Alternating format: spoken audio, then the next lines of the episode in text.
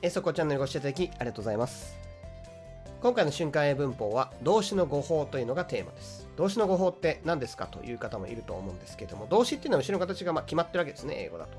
で、語文形っていうのがあるんですけど、もうちょっと細かく言うとですね、例えば自動詞でも SV で終わるんですけども、後ろこういう前置の中がいいとかですね、こういうのも覚えておかないと、実践ではなかなかね、素早く文作れませんので、そういった動詞と前置の組み合わせ、これをメインに今日は見ていきたいと思います。それでは早速ご覧ください。まずはこちらの例文から見てみましょう。本当に困った時に頼れる人はいますか本当に困った時に頼れる人はいますか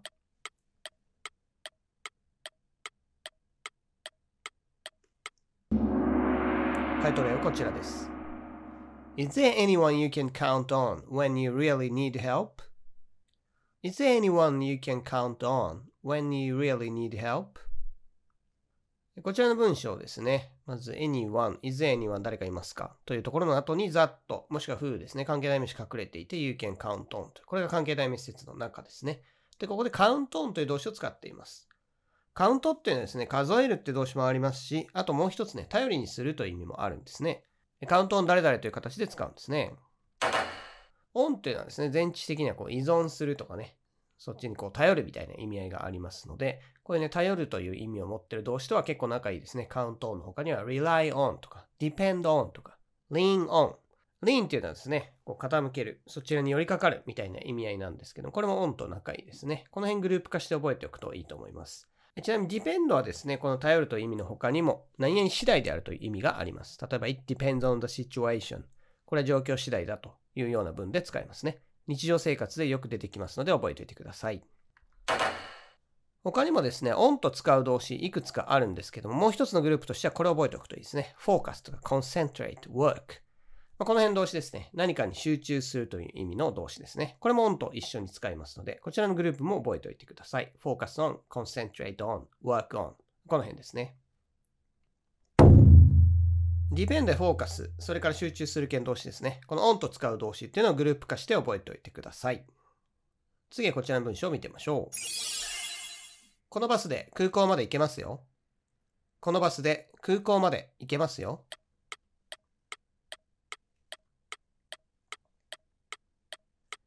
回答例こちらです。This bus will take you to the airport. This bus will take you to the airport. こちらの文章は take という動詞を使っていますが、take というのはね、いろんな意味がありますが、これで今連れていくという意味になってますね。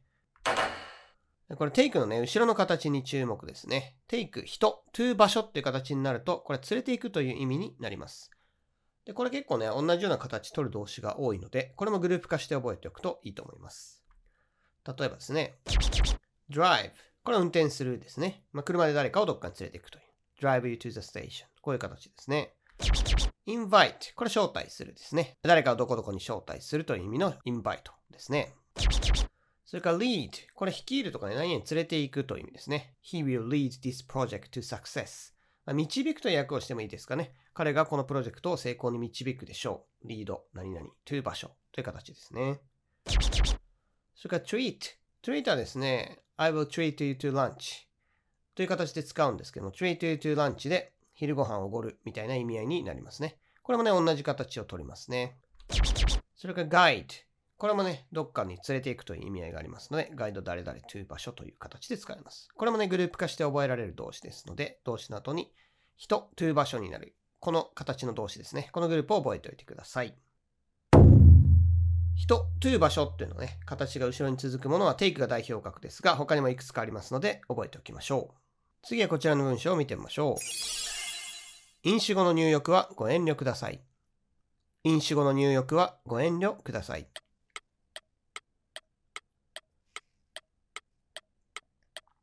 こちらです。Please refrain from taking a bath after drinking. Please refrain from taking a bath after drinking.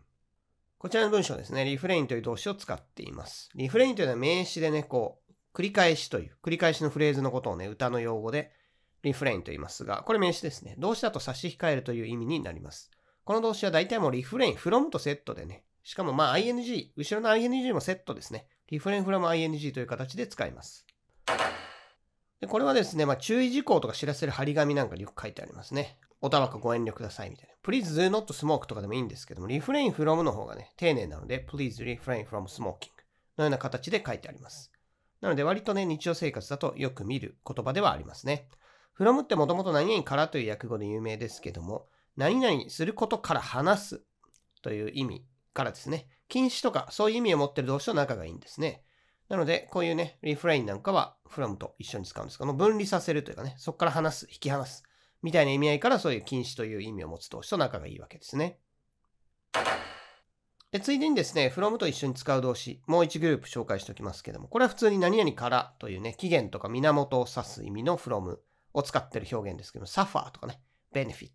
サファー被害被るって意味ですけど、ベネフィットはそこから利益を得るとかね、恩恵を受けるという意味ですけども、この辺もサファー from benefit from という形で使いますので、これもね、また違うグループですけども、from と一緒に使う動詞として覚えておいてください。次、こちらの文章を言ってみましょう。ワクチンで100%インフルエンザを防げるわけではない。ワクチンで100%インフルエンザを防げるわけではない。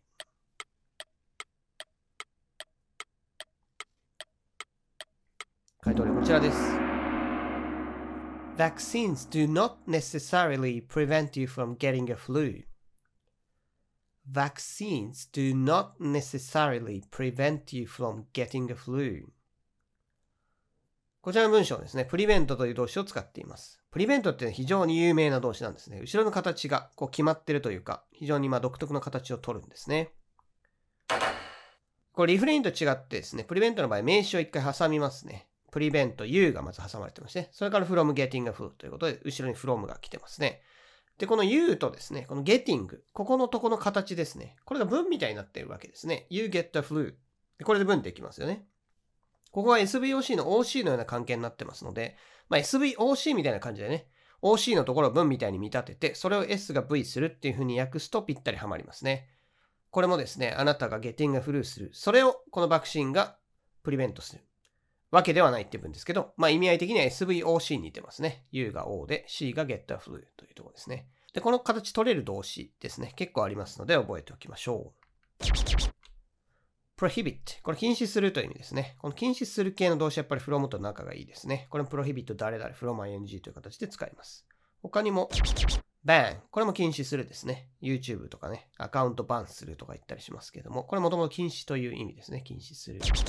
それから forbid。これも禁止するですね。これ禁止する系の動詞は大体この形取りますので、これグループ化して覚えておくと便利ですね。あと protect。これはいい意味になりますけど、防ぐですね。何々させないようにする。でも何々から何々を引き離してさせないようにするという意味合いでは一緒なので、まあ、これも同じ形取れますね。それから discourage ですね。これは encourage の反対なんですが、意味が反対になりますので、encourage と取る形も違うんですね。Discourage 人 from ing で人が何々する気をなくさせるみたいな意味合いになります。それから stop とかですね。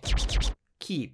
これは同じ意味になるんですけども、これ stop keep 後ろにすごいいろんな形取れるんですが、こういうふうに人 from ing、名詞 from ing という形にしたときは、名詞が何々するのをやめさせる、止めるというようなニュアンスになります。stop と keep もこういうね、やめさせるという意味があるんですね。From っていうのはこういうね、分離するとかね、何々から引き離すという意味合いなので、禁止するとかそういう系の動詞と仲がいいですね。名詞を挟むものもありますので、まあ、グループをね、ちょっと分けて覚えておいてください。次の文章を見てみましょう。ミスを叱っているだけでは部下は育ちません。ミスを叱っているだけでは部下は育ちません。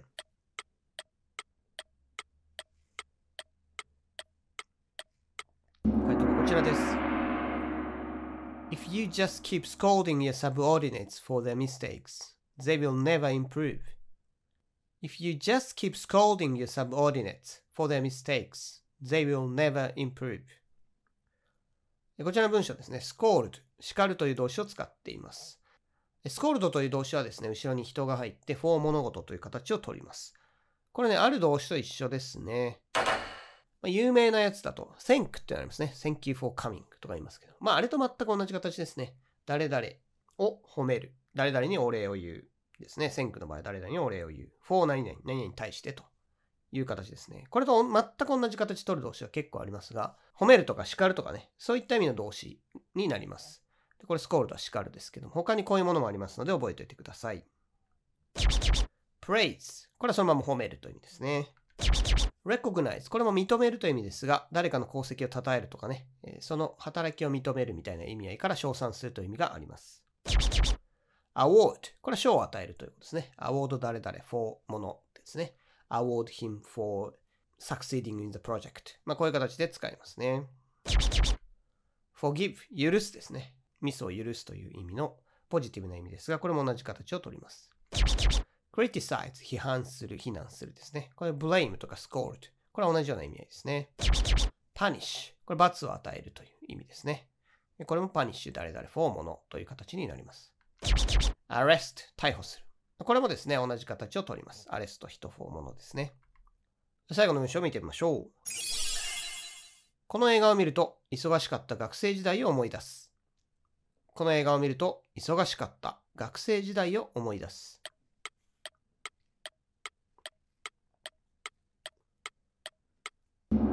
ちらです。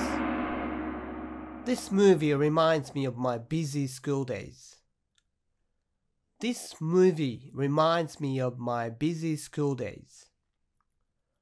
こちらの文章ですね。リマインドと動詞を使っています。リマインドの後ろの形ですね。me, of, もの。人 of ものって形になっています。こういう形取れる動詞は結構あるんですね。リマインドはですね、もともと思い出させるって意味なんですね。で、主語に大体物が来ますね。映画が思い出させる。人じゃないんですね。映画っていうのが主語に入りますので、これもちょっと変わってますね。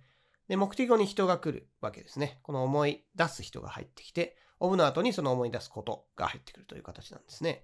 これ形をしないとなかなか意味が取りづらいですよね。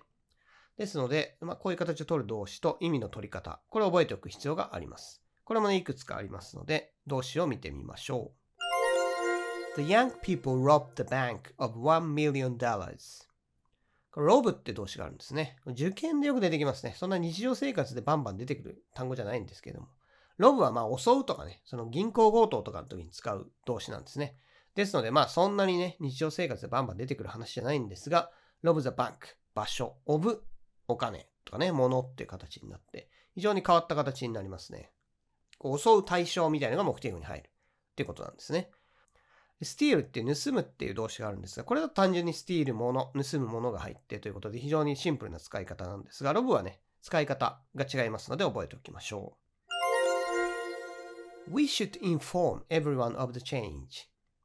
inform って動詞がありますね。ビジネスではまあまあ使うと思うんですけども、これも同じ形取るんですね。inform 誰々、of ものですね。ここでは今 change を名詞で使ってますね。We should inform everyone みんなに of the change 変更をお知らせしないといけないという意味合いですね。まあ、こういうふうにですね、こういう形取る動詞いくつかあるんですが、この誰々に何々をみたいな感じでね、どういう役を取るかっていうのを覚えておく必要がありますね。AI will deprive people of various jobs. これ deprive という動詞ですね。これは奪うという意味になります。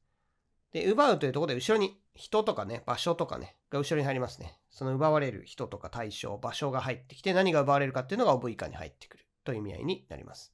ですので、これは AI は人々からいろんな仕事を奪うだろうっていうような文章になります。これもね、同じ形取りますので、この形取る動詞、意外とありますね。リマインドが一番日常生活だと使うと思いますが、ビジネスで使うんだとインフォーム。記事とかで見そうなのがロブとかディプライブ。この辺ですね。プラスいくつかあるんですけども、まずこの辺を覚えておくといいかなと思います。今日出てくる動詞はグループ化して覚えるといいんですが、特に線句と同じ形取るものですね。線球法何々っていうのが有名なので、まあ、これとくっつけて覚えると覚えやすいので、叱る褒める系。これ覚えておいてください。それから、リマインドのようなリマインド。誰々、オブ、ものみたいですね。この名詞屋さんでオブものという形の動詞ですね。これもグループ化して覚えておきましょう。